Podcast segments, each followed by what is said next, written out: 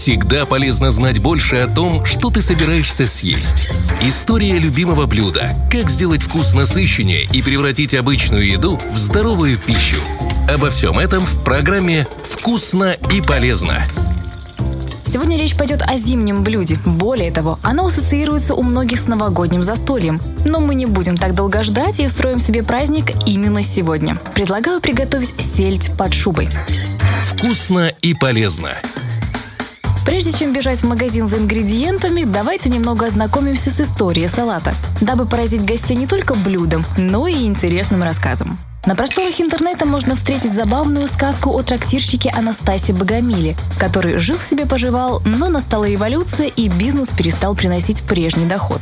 Находчивый мужчина решил придумать новое, вкусное блюдо, дабы завлечь к себе людей. К слову, революция завершилась, и в трактире появился новый салат – сельдь под шубой. Это блюдо несло политический смысл. Селедка в нем символизировала пролетариат, овощи – крестьянство, свекольный цвет напоминал о триумфе красных, а заморское изобретение майонез олицетворяло дань уважения к французским революционерам. Новинку назвали «шуба», что означало шовинизму и упадку бойкот и анафема.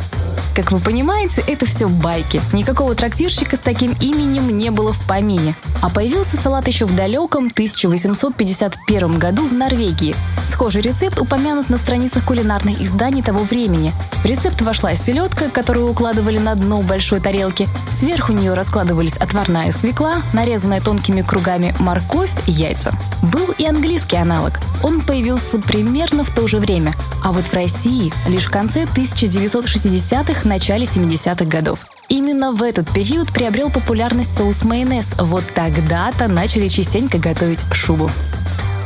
Вкусно и полезно. Салат сельдь под шубой, безусловно, вкусен, но, увы, калорийен. Если вас это смущает, можно его слегка видоизменить. Ингредиенты оставить как в классическом варианте. Единственное – заменить майонез на соус. Смешать сметану с горчицей плюс специи по вкусу. Вкусно и полезно. Приятного аппетита!